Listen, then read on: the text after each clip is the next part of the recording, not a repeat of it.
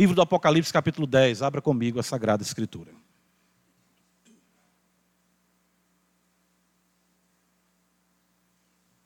Revelação que Deus concedeu ao nosso Senhor Jesus Cristo, que ele enviou por intermédio do seu anjo para notificar João e assim ele participar as igrejas essa bendita visão imprescindível para a igreja.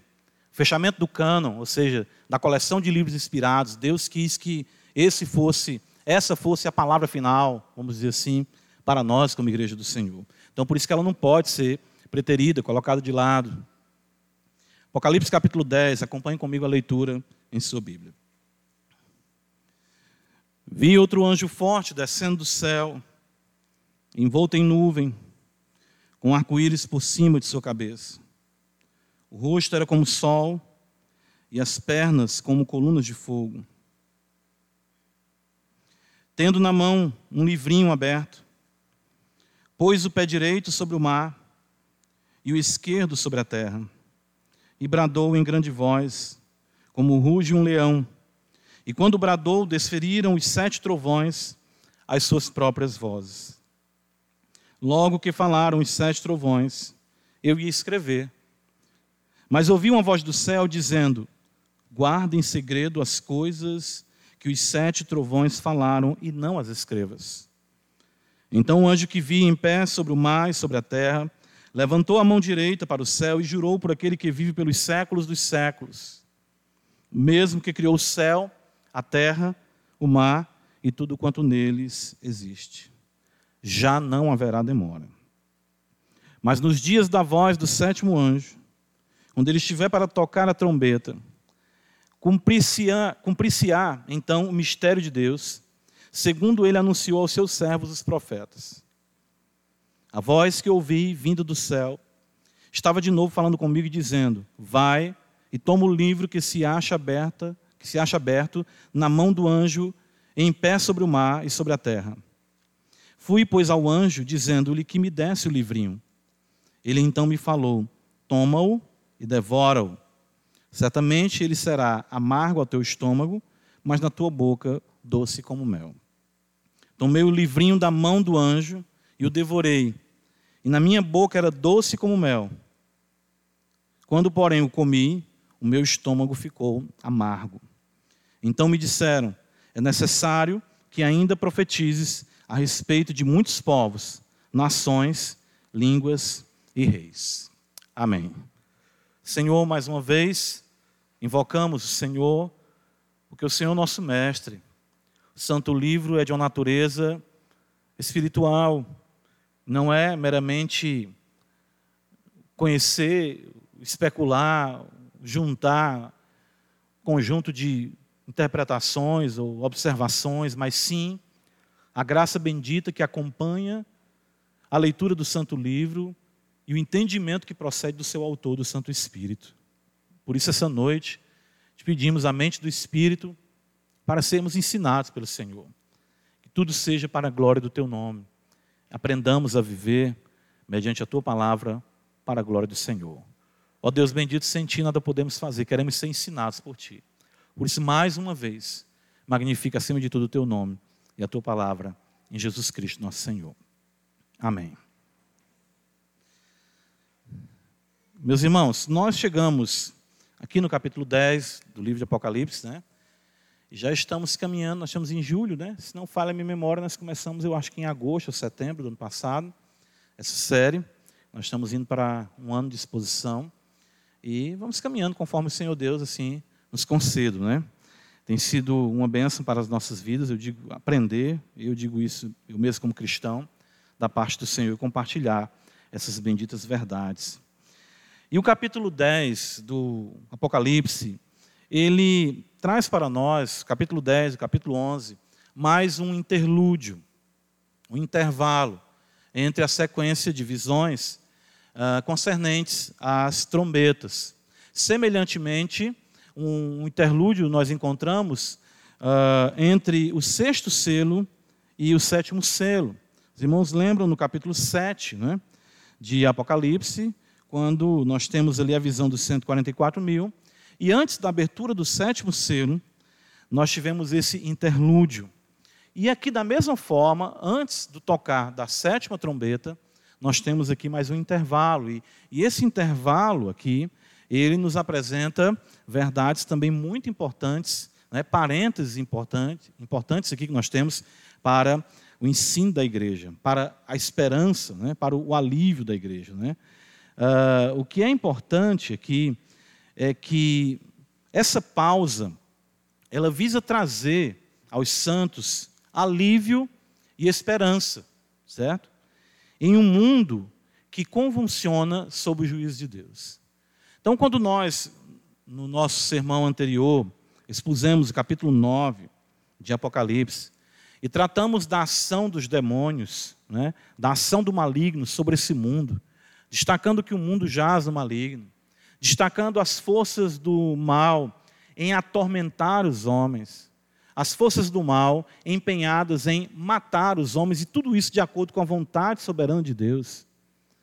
Então, isso fecha né, a cena, é, é, é, enegrece né, o cenário assim, de uma forma que, como que ficamos quase que sem esperança. Né? Às vezes a gente uh, observa essas descrições bíblicas e nós ficamos um tanto abatidos, mas são realidades que a Escritura apresenta para nós.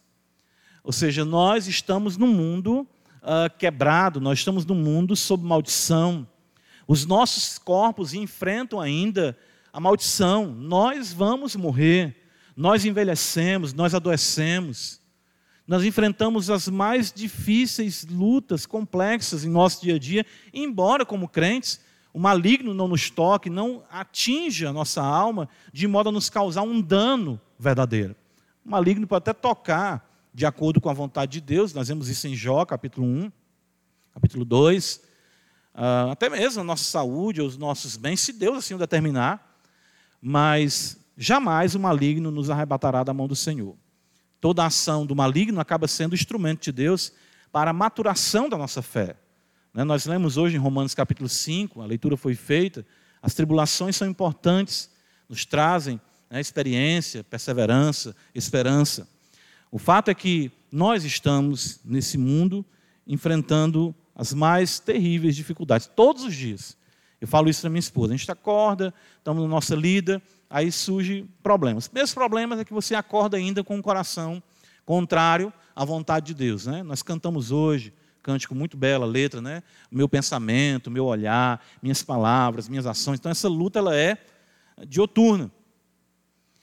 E aí surge o primeiro problema, né? Às vezes dentro de casa, às vezes entre os filhos, às vezes entre os cônjuges. E aí eu digo para minha esposa: olha aí, começou o mal do dia. Né? Vamos começar a enfrentar o mal desse dia, as tribulações desse dia, às vezes começa com a doença, às vezes começa, enfim, com tantas coisas que nos trazem dor de cabeça. E, além disso, o texto sagrado revela para nós, como nós vimos no capítulo 9, que esse mundo jaz no maligno. É isso que é mostrado para nós, né, na, na, vamos dizer, na, na aquarela que João delineia para nós. Ele vê e pinta para nós, né? ele é semelhante, ele diz, parece com algo, ele vai mostrando para nós a beleza da visão que ele tem, que, que ele pinta a doutrina. Né? Ele pinta a doutrina para nós. O Apocalipse é isso, essas visões trazem isso. Então, nós temos nesse interlúdio, mais uma vez, alívio e esperança. Por isso que esse capítulo aqui, o capítulo 10, capítulo 11, nós vamos ver na sequência, trazem isso para a igreja. Mas eu quero aqui, antes de firmar uns pontos importantes para nós, eu quero que os irmãos percebam a riqueza desse texto. Vamos aqui caminhar por ele. E aí depois nós concluiremos com alguns princípios que são, eu creio, determinantes nessa visão. Eu pude elencar que o Senhor me concedeu para aprendermos da parte do Senhor. É, João vê um anjo forte, o texto diz que ele fala outro anjo forte descendo do céu. E esse anjo é descrito com características muito peculiares. Né? Isso traz entre os comentaristas a questão de que esse anjo é o próprio Senhor Jesus ou não. Aí alguns vão dizer, nunca Jesus é chamado de anjo no Apocalipse. Mas nós sabemos que em todo o Antigo Testamento a visão do anjo do Senhor, ela é recorrente e é uma, uma teofania, uma manifestação do Senhor no Antigo Testamento. O próprio profeta Malaquias diz né, que o anjo do Senhor virá ao seu santo templo, de repente, né, o anjo virá. Então isso, Jesus ele é o mensageiro por excelência. Ele é o profeta por excelência. Ele é o sacerdote por excelência. Então alguns dizem não, mas em nenhum outro momento, às vezes as, as regras, né, a, tecnicidade na interpretação nos priva de algumas riquezas. Embora alguns digam não, eu também não posso atribuir isso tudo aqui a apenas um anjo. Aí alguns vão dizer: Eu não afirmo que é o Senhor Jesus, mas são peculiaridades do Senhor Jesus. Então é um anjo que está fazendo referência ao Senhor Jesus. O fato é que isso não é um anjo normal. Um anjo, nem um serafim, nem um querumim, nem um arcanjo. Texto nos diz que esse anjo desce do céu envolto em nuvem. Certo? Envolto em nuvem. Essa é uma, uma, uma imagem recorrente, tanto veterotestamentária como neotestamentária. Senhor ele enchia, ele se manifestava para Israel descendo em nuvem, ele enchia o tabernáculo. Lá em Êxodo 40, quando Moisés prepara o tabernáculo e ele invoca o Senhor, a glória de Deus desce em forma de nuvem, enche o templo de modo que ninguém pode ali entrar. E todo o Antigo Testamento, essa, essa imagem da glória de Deus, a nuvem descendo, o Senhor falando com o seu povo através de Moisés, e a figura da nuvem traz a ideia do Deus ah, ah, que ninguém pode enxergar plenamente, ninguém pode mirar esse Deus, senão será fulminado. Ninguém pode olhar diretamente para Deus. Deus, ele se reveste de escuridão. A ideia é que o homem não pode ter acesso a ele, se não for, claro, mediante nosso Senhor Jesus Cristo. E o Novo Testamento também. Senhor Jesus, o texto sagrado diz em Atos, né, que ele, sendo assunto aos céus, o que, é que a Bíblia fala? Uma nuvem o encobriu aos olhos dos seus discípulos. E o texto sagrado diz, os anjos ali, falam em Atos 1, assim como viste subir, ele virá. E nós sabemos da promessa que o Filho do Homem virá com o quê? Com as nuvens do céu, com poder e grande glória. Então essa é uma figura que evoca a divindade. Texto fala que esse anjo também tem um arco-íris por cima de sua cabeça. E nós vimos em Apocalipse capítulo 4, volta um pouco aí, está escrito que no trono de Deus, olha só, Apocalipse 4, versículo 3. E esse que se acha sentado, falando do Senhor Deus, né? É semelhante no aspecto à pedra de jaspe e de sardônio. E ao redor do trono há um arco-íris semelhante no aspecto à esmeralda. Ora, o arco-íris, como nós sabemos, o arco, ele foi estabelecido por Senhor, pelo Senhor, logo após o dilúvio como sinal da sua aliança com a criação, com o homem, de que jamais ele destruiria a terra novamente, não teremos mais um dilúvio universal. E isso está prometido. Todas as vezes que os irmãos verem um arco, né, a chuva, o sol, então isso é um, um, um sinal, né, é, é, é um penhor de que Deus não destruirá a terra com um dilúvio universal. Então, aqui, mais uma vez, uma referência a Deus. O arco-íris, muito interessante isso. O versículo ainda fala para nós que o seu rosto era como o sol. Né? Isso, mais uma vez, é, destaca para nós a visão que João já teve do Senhor. Né? O texto nos fala que uh, João, quando olha para o Senhor, veja, Apocalipse 1,16, mais uma vez, uh, volta comigo. Tinha na mão direita, falando da visão que ele tem de Cristo, sete estrelas e da boca saía-lhe uma espada afiada, uma espada de dois gumes. O seu rosto brilhava como o quê? O sol. Sol na sua força. Então veja, esse anjo não é um anjo. Ele está congregando nessa descrição joanina da visão atribuições que são pertinentes a Deus, à divindade. Na sequência, o texto fala que ele tem pernas como colunas de fogo. Isso destaca a visão também do Apocalipse 1, que Jesus tem os seus pés como bronze, como latão reluzente, mas isso evoca também o Antigo Testamento, em que o Senhor guiava o seu povo à noite com colunas de fogo. E essa é uma é visão muito bela, porque eh, imagine aí, né? Tanto que João vai apresentar isso aqui para a gente. Esse anjo ele é enorme. Ele diz que esse anjo aqui, nós vamos observar, ele coloca um pé no mar e outro pé na terra. Então a coluna de fogo é como se fosse o próprio Deus caminhando e conduzindo o seu povo, aquecendo-o no frio, iluminando a noite. O texto sagrado diz para nós, veja, que ele tem na mão um livrinho aberto, né? e ele pôs o pé direito, depois a gente vai falar sobre o livrinho, ele pôs o pé direito sobre o mar e o esquerdo sobre a terra. Então João tem uma visão assombrosa. Tudo isso e esse ser de, de, um, de, um, de uma envergadura que ele simplesmente, né, João vê ele colocar o pé sobre o mar e o pé, e outro pé sobre a terra. Isso é muito maravilhoso. O texto fala então que o anjo brada em grande voz e ele ruge como leão. Essa é mais uma, uma descrição ah, que pertence a Deus. O livro do profeta Amós fala que o, o leão rugirá, o Senhor ruge. A ideia, a, a, domínio, e o próprio Senhor Jesus ele é descrito como o quê? O leão da tribo de Judá. Tudo isso é uma visão espetacular que João está recebendo da parte do Senhor. E essa voz dele faz com que sete trovões, né, o texto fala aqui para nós, uh, uh, foram desferidos sete trovões suas próprias vozes, e aquilo ali foi algo tão espantoso uh, que a voz de Deus é quem faz o quê? Trovejar. Mais uma vez, nós vemos aqui que isso é uma atribuição divina. Sete trovões acontecem, João ia registrar, mas o Senhor fala para João: não registre o que você ouviu. Interessante isso, né? É, lembra no 2 Coríntios 12, quando Paulo diz que foi levado ao terceiro céu e ouviu coisas inefáveis às quais o homem não é lícito referir. Que interessante isso. Né? Então, João ouve aquilo ali. João vê o anjo, ele fica de pé? Sobre o mar, versículo 5, e sobre a terra, e ele levantou a mão direita para o céu, certo? E jurou por aquele que vive pelos séculos dos séculos. Ah, então está aí, esse anjo não é Deus, que ele está jurando por aquele que vive pelos séculos dos séculos. Aí é que eu tenho mais uma evidência de que aqui se trata do próprio Deus, de uma visão, se o anjo não é o próprio Senhor Jesus, pelo menos essa imagem, essa visão se refere ao próprio Deus. Deus jura por si mesmo. Isso é bíblico. Veja só Hebreus capítulo 6. Hebreus capítulo 6 está escrito. Olha o que está escrito para nós.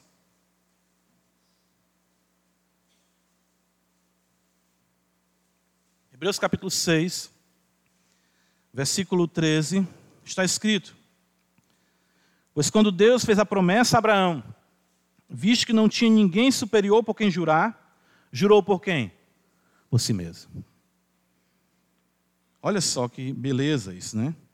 Então, Deus jura por si mesmo. Porque quando a gente jura, quando a gente faz um voto, né? Uh, não vou entrar no mérito de juramentos, quando a gente chegar na confissão, expondo isso em nosso aulão, né? a gente vai tratar de juramentos também, mas os juramentos são feitos com você promete se é, é, é, invoca algo superior para garantir assegurar o seu juramento. Né? Então aqui Deus, como não tem ninguém superior a Ele, Ele jura por quem? Por Ele mesmo. Jurou o Senhor por Ele mesmo. Nós vemos isso na Escritura.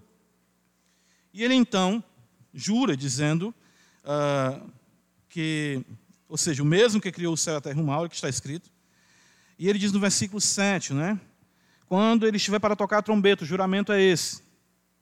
Perdão, versículo 6, diz: uh, E jurou por aquele que vive pelos séculos dos séculos, o mesmo que criou o céu, a terra e o mar e tudo quanto nele existe. Já não haverá demora. Então, isso, claro, fala da consumação de todas as coisas. Da consumação de todas as coisas. E o texto diz no versículo 7 que se cumprirá o mistério de Deus. Quando nós vemos a Escritura falar de mistério, né? até o Ismael orou quanto a isso, o mistério revelado, o Evangelho, mas que engloba também, claro, todas as promessas que se encontram em Cristo, amém. Nós já vimos isso. Paulo fala para nós em 2 Coríntios, capítulo 1, que todas as promessas têm nele o amém. Então, tudo que foi revelado dos profetas, lembra que Pedro diz que os profetas falaram acerca dos sofrimentos, da glória que eles seguiriam, eles vaticinaram sobre Cristo. Então, todo o mistério, tudo se cumprirá. Há uma promessa aqui de que não haverá demora, as profecias se cumprirão, a, a, o mistério de Deus chegará realmente a, ao ápice da sua consumação. Então, João ouve uma voz vinda do céu, certo? Falando com ele, e aí veja a figura do livro. Né? Essa figura do livro na mão do anjo. É, João é ordenado a ele comer aquele livro. Ele então pega aquele livrinho da mão do anjo e ele come aquele livro. Né? Uh, isso tem outra, é, outro texto paralelo. Abra comigo no livro do profeta Ezequiel, veja como a revelação apocalíptica ela está enraizada nas revelações anteriores, né, no Antigo Testamento. Apocalipse capítulo 2, perdão, Ezequiel capítulo 2.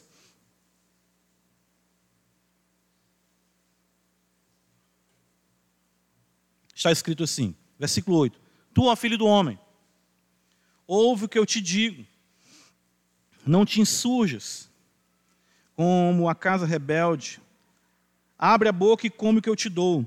Então vi, eis que certa mão se estendeu para mim, e nela se achava o rolo de um livro. Estendeu diante de mim, e estava escrito por dentro e por fora. Nele estavam escritas lamentações, suspiros e ais.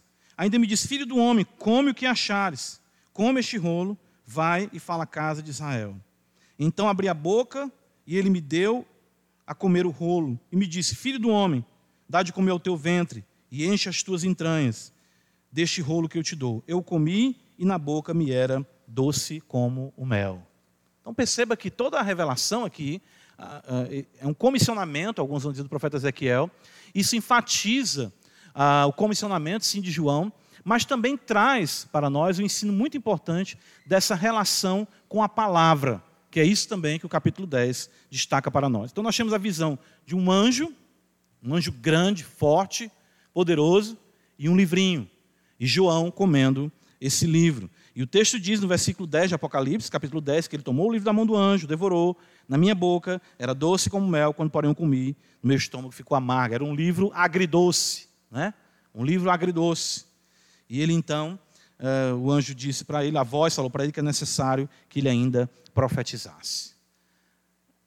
É uma visão estupenda, né? uma coisa assim. Se a gente. Por isso que Deus preparou o seu servo João para contemplar tudo isso. Mas o que isso transmitiu às igrejas do primeiro século? As sete igrejas a quem foram dirigidas aquelas epístolas que lemos ali no capítulo 2, 3, e quem de primeira mão recebeu essa revelação. O que comunicou à igreja? Essa visão aqui. E o que pode comunicar a nós que estamos aqui no século 21?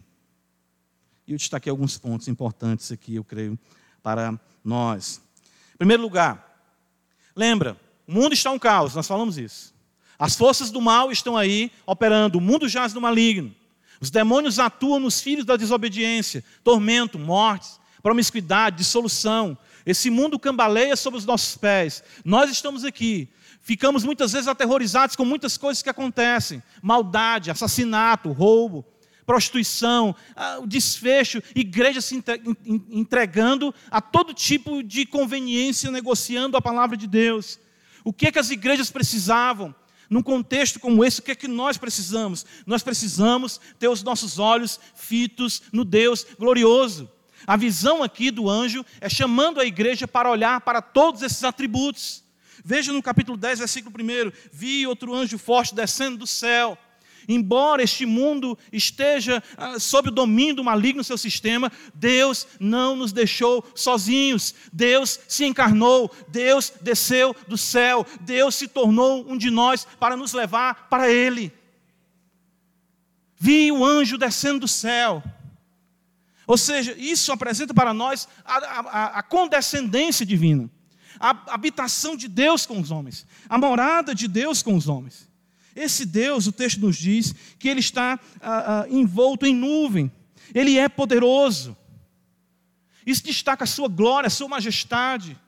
Esse Deus, ele traz o arco-íris por cima de sua cabeça, ele age para conosco sempre lembrando da sua aliança. Ele nos fez promessas, ele entrou em aliança conosco.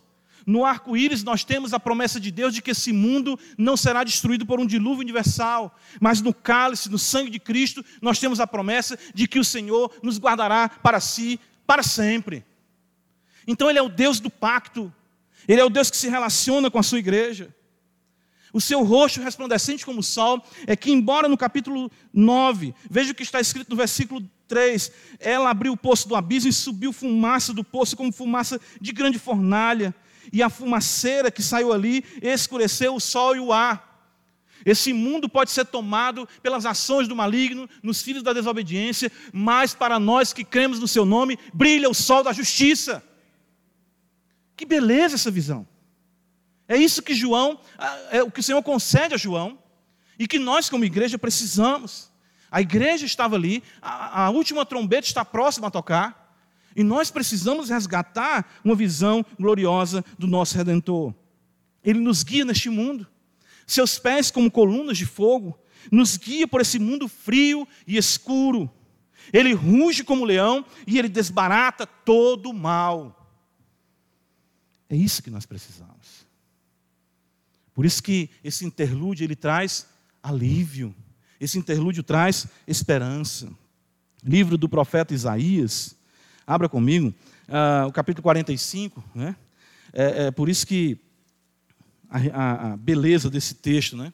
É o texto o qual Spurgeon ele afirma que de fato se deu a sua conversão ao ouvir essa pregação.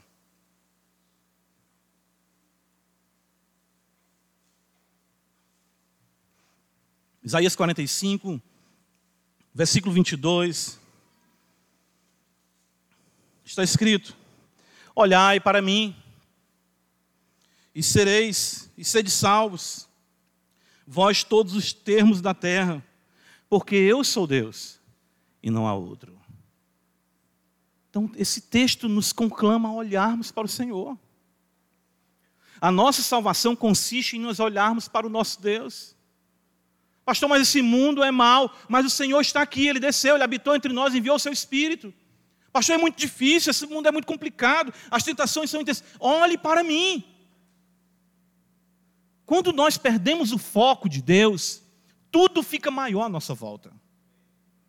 A grande diferença não é, é, não é que os problemas deixam de existir, é que quando a sua visão é uma visão míope da divindade, tudo é demasiadamente difícil para você. Texto de Isaías capítulo 6, os irmãos lembram? Isaías, ele adentra ali no templo, ele diz, no ano da morte do rei Uzias. E ele diz algo muito importante no capítulo 6. Ele diz: Eu vi o Senhor. Eu vi o Senhor assentado num alto e sublime trono. Isaías tem uma visão como essa. E Isaías, que entrou ali porque Uzias tinha morrido, um reino estável de mais de 50 anos, o que poderia acontecer, quem ia assumir aquele reinado, como aquilo ali poderia mudar a nação para a piedade ou impiedade, etc. Então Isaías, de repente, está tão maravilhado com a grandeza de Deus, que ele já está querendo servir aquele Deus, ele é purificado, ele é transformado, ele é comissionado, porque ele vê o Senhor. Evangelho de João, capítulo 12. Abre comigo a escritura, veja. Uh, o nosso grande problema é que nós fugimos daquilo que, a princípio, nos transformou. Como assim? Veja João capítulo 12, versículo 32, está escrito. João 12, verso 32. Eu, quando for levantado da terra, atrairei todos a mim a nossa, né, a nossa força, a nossa confiança, a nossa segurança está em nós sermos constantemente atraídos à cruz do Redentor. O texto de João, capítulo 10, apresentando esses atributos, essas qualidades divinas, Apocalipse capítulo 10, ah, visa trazer esse impacto, mais uma vez, aos olhos da igreja. Tem demônios terríveis à solta aí, mas o nosso Deus é maior. O mundo está complicado, mas o nosso Deus, ele está no controle de todas as coisas.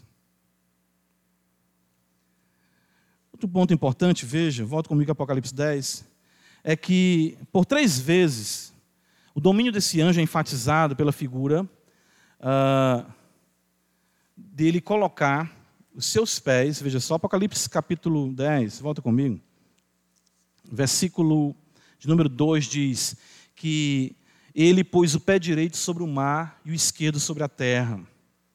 No versículo 5 diz: O anjo que vinha em pé sobre o mar e sobre a terra. E mais uma vez, no versículo 8 diz que o anjo está em pé sobre o mar e sobre a terra. Nós temos que lembrar que o Senhor em quem nós temos que ter fitos os nossos olhos. Ele tem o domínio, todo o poder nos céus e na terra. Nós esquecemos disso também. Isso é enfatizado pela visão que João tem aqui, para nos trazer consolo. Apocalipse, perdão, Atos dos Apóstolos, capítulo 4. Atos 4. Eh, nós estávamos expondo aqui ah, as orações se encontravam em Atos, né, às quartas-feiras, e agora nós estamos abordando os textos que relatam orações ou fazem menção aos crentes orando no Evangelho de Lucas. Quero conclamar os irmãos a estarem às quartas-feiras também orando conosco aqui. Atos 4. A igreja, então, ela está sob perseguição, os apóstolos foram presos. Né? Ah, o texto diz aqui que eles foram ameaçados, no versículo 21, é, para que não mais falassem. Né? O texto diz: Depois ameaçando-os mais ainda, os soltaram, não tendo achado como os castigar. Então eles saíram dali ameaçados, os apóstolos. E o texto sagrado diz, em Atos capítulo 4, veja só o versículo 23, que uma vez soltos, procuraram os irmãos e lhes contaram quantas coisas lhes haviam dito os principais sacerdotes e os anciãos. Ouvindo isto, unânimes, levantaram a voz a Deus e disseram: Tu, soberano Senhor, que fizeste o quê? O céu, a terra, o que mais? O mar e tudo o que neles existe. Ou seja, eles invocam o Deus que tem domínio sobre terra, céu e mar. O anjo coloca um pé sobre o mar, outro sobre a terra e levanta a mão ao céu. Isso mostra o Deus Todo-Poderoso que tem o domínio sobre terra, céu e mar. E aqui nessa oração, frisei com os irmãos aqui a quarta-feira, a igreja diz assim: Tu, déspota, tu que é soberano, tu que é poderoso, tu que é dono de tudo, olha para nós, cuida de nós, nos protege. Essa visão do anjo com os pés aqui dominando todas as esferas, né? Terra, a, a, o mar, céu, ele levanta a mão ao céu, mostra isso para nós. Mateus capítulo 28, texto conhecido de nós, a grande comissão, o Senhor afirma isso. Então, uh, o Senhor Jesus diz aos seus discípulos: olha, Mateus capítulo 28, a partir do versículo 18, ele nos diz assim o Evangelho: Jesus, aproximando-se, falou-lhes, dizendo: Toda autoridade me foi dada no céu, na terra. Ide, portanto, fazer discípulos de todas as nações, batizando-os em nome do Pai, do Filho e do Espírito Santo, ensinando-os a guardar todas as coisas que vos tenho ordenado, e eis que estou convosco todos os dias até a consumação do século.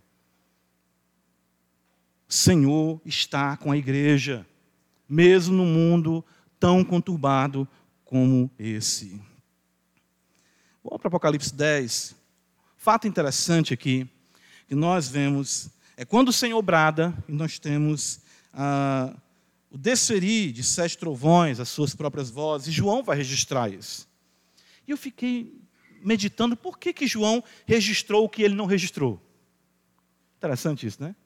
Ele registrou o que ele não registrou, não é isso? Ele registrou o que ele não registrou. Eu ia registrar, mas o Senhor disse para eu não registrar. O que, que isso se encontra aqui, né?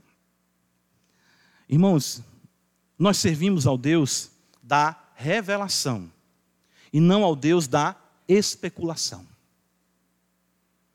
Existem muitas coisas que Deus não quis e nem irá revelar.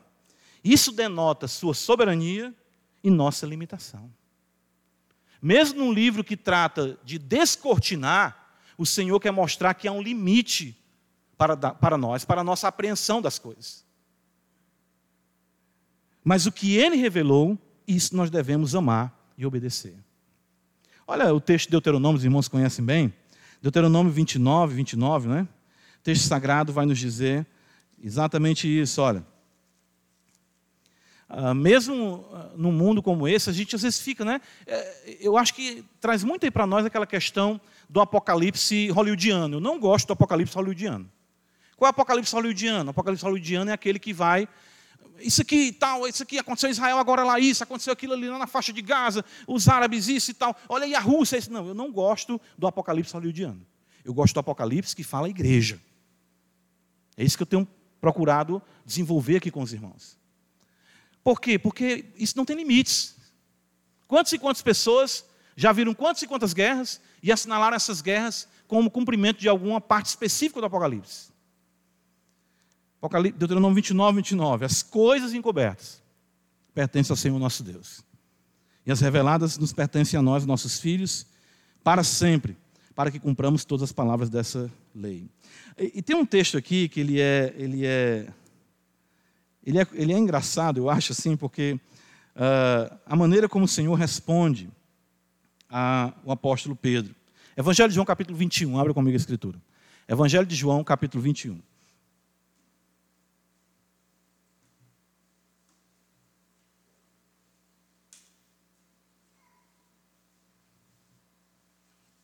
Creio que nós nos, nos metemos em muitas coisas que não nos cabe. Aí alguém disse, sete trovões, ah, isso aí, eu acho que aí foi uma mensagem tal que João ouviu. Ora, se nem João registrou, o camarada disse que acha que é uma coisa. Mas se João disse que não era nem para registrar, o Senhor falou para João. João 21, veja, Evangelho. A partir do versículo 21, o Senhor aqui falando com Pedro. Vendo, pois, Pedro perguntou a Jesus: E quanto a este? Falando acerca de João. Respondeu-lhe Jesus: Se eu quero que ele permaneça até que eu venha, que te importa? Quanto a ti, segue-me. Aí o texto diz que se tornou corrente entre os irmãos o dito que aquele discípulo, né, se referindo a João, não morreria. Ora, Jesus não disse que tal discípulo não morreria, mas se eu quero que ele permaneça até que eu venha, o que te importa? O que, é que você quer se metendo em coisas que não são da sua alçada? Então, esse trecho aqui, nessa visão, além de mostrar para nós um Deus que se revela, um Deus que habitou com o seu povo no Antigo Testamento, que está com o seu povo no Novo Testamento, um Deus que tem domínio sobre o céu e a terra, mas não é um Deus que nós podemos especular ou queremos achar que, eh, que temos a resposta para todos os mistérios do universo. Ele não nos deu isso. Mas aquilo que é necessário para a nossa salvação. Apocalipse capítulo 10, outra lição importante que eu vejo aqui, é que nós devemos nos apegar às promessas. Eu falei isso um pouco uh, de manhã sobre isso, falei um pouco sobre isso. O texto diz que, uh, no versículo de número 5, o anjo que ele viu em pé sobre o mar e sobre a terra levantou a mão direita para o céu e jurou por aquele que vive pelos séculos dos séculos, o mesmo que criou o céu, a terra, o mar e tudo quanto neles existe, já não haverá demora. O Senhor empenhou a sua palavra. É isso que João recebe como revelação e transmite à igreja. A igreja é nutrida, ela é suprida com as promessas de Deus. E aqui está o destaque para a mais gloriosa promessa, de que ele voltará, já não haverá demora. E é nessa promessa que a igreja tem que se apegar. A nossa esperança vem pelo fato de que Deus jurou por si mesmo. Texto de Hebreus, capítulo 6, nós lemos o versículo 13, mas tem outro versículo também, eu gostaria de ler com a igreja, veja, o versículo de número 17 de Hebreus, capítulo 6. Hebreus 6, 17. Por isso, quando Deus quis mostrar mais firmemente aos herdeiros da promessa, você nós somos herdeiros da promessa. A imutabilidade do seu propósito se interpôs com juramento. Deus se comprometeu de que vai levar você para o reino da glória. Deus se comprometeu de que os seus pecados não prevalecerão sobre você ao ponto de afastá-lo de, dele totalmente. Deus se comprometeu de que a obra que ele iniciou em você, ele vai completar. Deus prometeu a você que Ele é quem dá o querer e o efetuar segundo a sua boa vontade. Se agarre a essas promessas, porque Deus levantou a mão para o céu e jurou por Ele mesmo que não demorará Ele cumprir tudo isso. A igreja tem um arsenal de riqueza. Só que nós somos muito uh, fracos nisso, nós não sabemos lidar com isso em oração. E o texto nos convida a isso. Deus prometeu, irmãos. Aqui, na visão, na, na doutrina pintada, como nós temos falado, João apresenta esse anjo que remete, claro, ao Senhor, jurando pelo próprio Senhor que ele não demorará. Ele não demorará. E o versículo 7, Apocalipse 10, nos diz que cumprir-se-á então o mistério de Deus, segundo ele anunciou aos seus servos, os profetas, tudo se cumprirá. Aí, os olhos fitos em Deus, o Deus que domina céu e terra, o Deus que soberanamente decide o que nós precisamos saber, o Deus poderoso que nos concede as suas promessas. Essa visão ela é riquíssima. E é isso que a igreja precisava e é o que nós precisamos. Lembra da figura do livrinho? Volta comigo lá para Apocalipse 10. Veja também como isso uh, é recorrente no texto sagrado.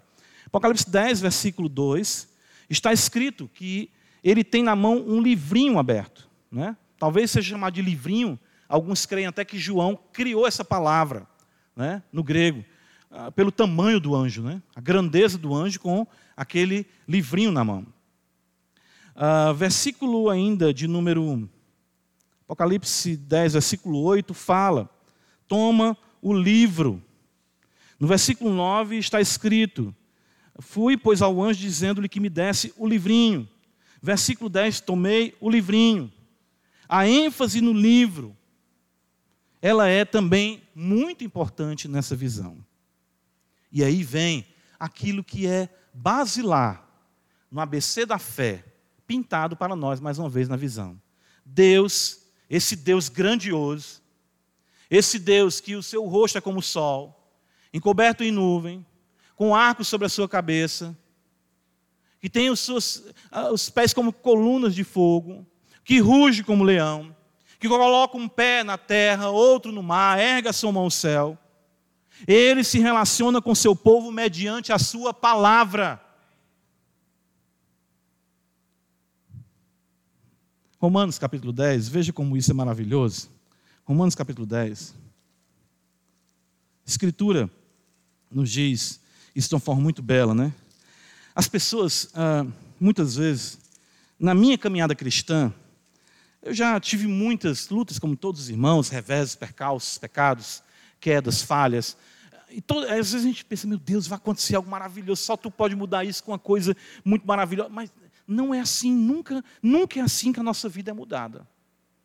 Sempre é aquilo que é o feijão com arroz da fé. O que é?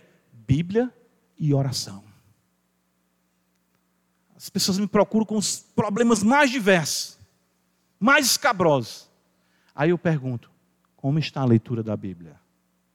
Aí sempre não tem como errar. Não, não estou lendo a Bíblia.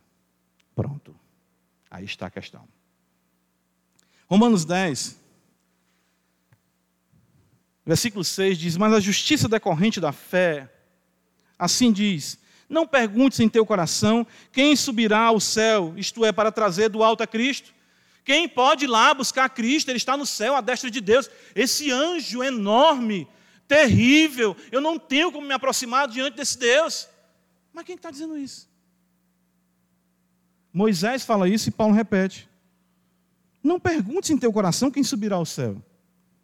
Versículo 7. Ou quem descerá o abismo, isto é, para levantar Cristo dentre os mortos. Você não precisa ir às dimensões celestiais, à região dos mortos, para que a sua vida mude, as coisas não estão distantes de você. Versículo 8 diz: Porém, o que diz? A palavra está perto de ti. A mudança da tua vida está no livrinho. Na tua boca e no teu coração. Que beleza isso, né? A palavra está perto de ti, na tua boca e no teu coração. Isto é, a palavra da fé que pregamos. Quatro vezes o livrinho é mencionado. Por quê? Porque essa maneira desse Deus glorioso e poderoso mudar a sua vida e mudar a minha vida, mudar a nossa vida. Versículo 8, volta para Apocalipse 10, veja, a voz vinda do céu estava de novo falando comigo, dizendo: Vai, toma o livro que se acha aberto na mão do anjo, em pé sobre o mar e sobre a terra. Fui, pois, ao anjo, dizendo-lhe que me desse um livrinho. Ele então falou, me falou: toma e devora-o. A palavra deve ser devorada. Ela deve ser mastigada, digerida, ela, ela deve fazer parte do nosso ser. Não é apenas uma questão fora de mim que eu leio e eu entendo, não. Deve ser ao ponto de eu comer, e isso é simbolizado para mim ah, na ordenança: comer o pão, beber o vinho. Quem de mim se alimenta por mim viverá. Ele é a palavra que veio em carne e a palavra que está registrada para nós. Ter da Bíblia em si, tomando conta do seu ser, totalizando o seu ser, é fazendo com que ela constitua o seu ser, a ponto de que Cristo seja tudo em todos. Devora isso. Você é aquilo que você come. Não é isso? Qualquer nutricionista vai dizer isso para você. É. Você é aquilo que você come, resultado. Dessa conversa, eu como bem pouquinho, sou gordo desse jeito. Não tem conversa, não. Tem não. Eu já dessa desculpa, já há 40 anos na minha vida não deu certo, não colou, não. Você gosta de comer mesmo. E tem coisa que você come que está aí, né? Fazendo isso. Não tem por onde. Seja honesto, seja franco. Então você é, como crente, aquilo que você. Você se alimenta da palavra? Você devora a palavra? Evangelho de João. Aliás, vamos para Jeremias primeiro, 15, veja. Jeremias 15. Uh, ah, está escrito para nós assim, Jeremias capítulo 15. Olha.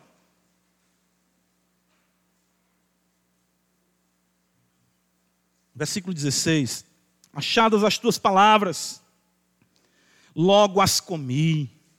Essa é uma linguagem que os santos já do Antigo Testamento entendiam, comer, comer a palavra, dá vontade, ah meu Deus, é aquela coisa que você fica, mas Senhor, o crente quando ouve pregação, quando ouve sermão, quando Deus está falando com ele, ele ah, está sendo alimentado.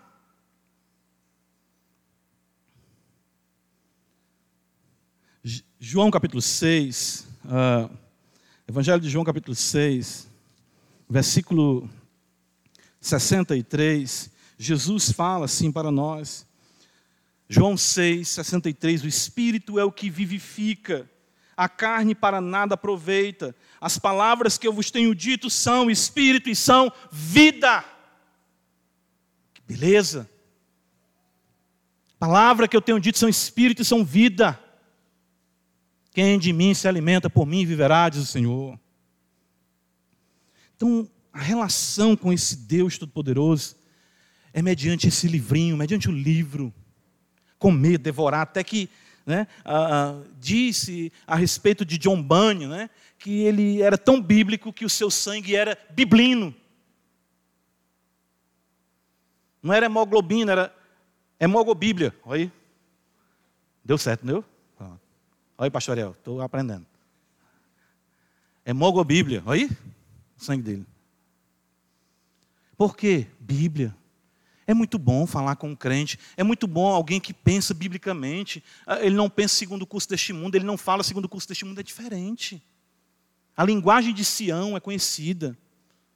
A maneira dele pensar, a maneira dele agir é bíblica. Você fala com ele, ele não, é porque é o seguinte, é, você vê aí que já os psicólogos dizem que psicólogo, rapaz, eu quero saber onde está escrito.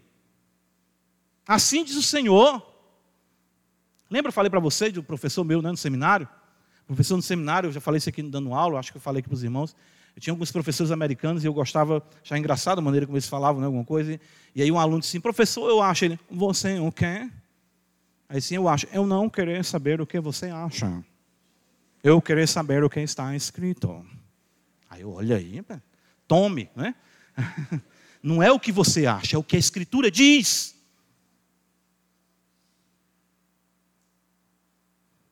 A palavra, irmãos, Apocalipse 10, João fala no versículo uh, 9, uh, que ele então me falou: Toma, devora-o, certamente ela será amarga ao teu estômago, mas na tua boca doce como mel.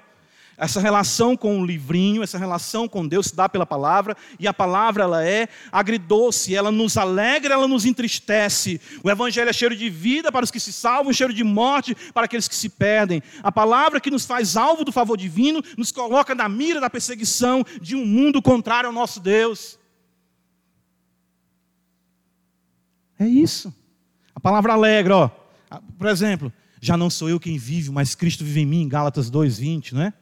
Aí vocês, que maravilha, aleluia, já não sou eu quem vive, mas Cristo vive em mim. Oh, meu Deus. Mas quando eu olho para mim, eu só vejo maldade. A palavra ao mesmo tempo alegra e entristece.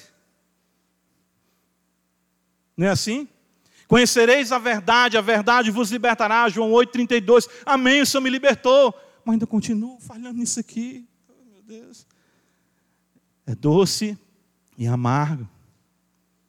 É doce e amargo na perseguição, quando obedecemos o Senhor, nos alegramos comendo a palavra, mas isso redundará em oposição do mundo. Tanto que o livro que Ezequiel come, visão paralela a essa paralela, ele tem lamentações, suspiros e ais. Por quê? Porque a palavra ela traz juízo. Já experimentei isso. Como pregador, o que eu prego me traz muito deleite, mas me traz também muita dor. Me traz muito deleite dos irmãos, irmãos, amém. Que benção, pastor. E me traz amargo, amargor daqueles que dizem, está querendo ser santo demais. É sempre assim.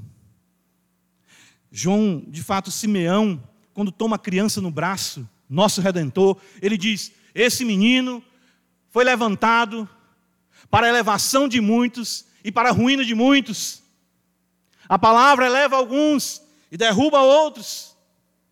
Ele é alvo de contradição. E uma espada, Maria, traspassará a tua alma. É bom ser mãe do Redentor, mas o negócio vai doer por dentro de ti, mulher. Porque a relação com esse Cristo glorioso é ao mesmo tempo doce e amarga. Por fim, versículo número 11 diz que é necessário que ainda profetizes a respeito de muitos povos, nações, línguas e reis. É pela palavra bendita, irmãos, que os eleitos serão arrebanhados dentre todos os povos, línguas e nações. O texto de Romanos 10, versículo 17, para nós concluirmos, o apóstolo Paulo diz assim: E assim, a fé vem pela pregação, e a pregação pela palavra de Cristo. Nós estamos em um mundo mal. Cantamos, né? Conheci o mundo mal, a gente canta aqui na igreja, né? Sujo, nós nos encontrávamos, Cristo nos salvou. Esse mundo é terrível, as ações do maligno são intensas. A carne se levanta constantemente contra nós, esse sistema oposto ao Senhor. Mas olhe para o Senhor. Nesse mundo de pessimismo, tenha, ande pela fé, como diz o profeta Abacuque, no capítulo 2, e Paulo reafirma no Evangelho, aliás, em Romanos 1, quando ele diz: o justo viverá pela fé.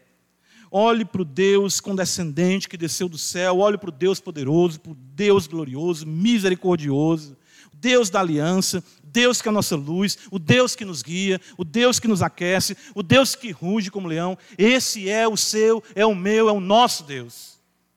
Ele domina sobre todas as esferas. Ele rege céu, terra e mar tudo que neles há. Todo domingo dizemos, creio em Deus Pai Todo-Poderoso, Criador de quê? Pronto, é Apocalipse 10. Céus da terra. Não entendemos tudo. Nem precisamos saber de tudo. Mas sabemos que aquilo que Ele revelou é o suficiente para caminharmos com Ele. Apegados às promessas, agarrados ao santo livro, nós somos transformados de glória em glória, vivendo a doçura e o amargor que são pertinentes sim ao Evangelho mas certos de que a palavra triunfará, os eleitos serão arrebanhados e já não haverá demora. Pai bendito, louvado seja o teu nome por tua palavra. Ela é a verdade. Possamos, ó Deus, nos apegar a ti, vivermos para ti. E aqueles que aqui adentraram ainda não têm a visão do Cristo glorioso, possam ser contemplados por ti e contemplarem a ti na beleza da tua santidade. Louvado seja Deus em Jesus Cristo, no poder do Espírito Santo. Amém.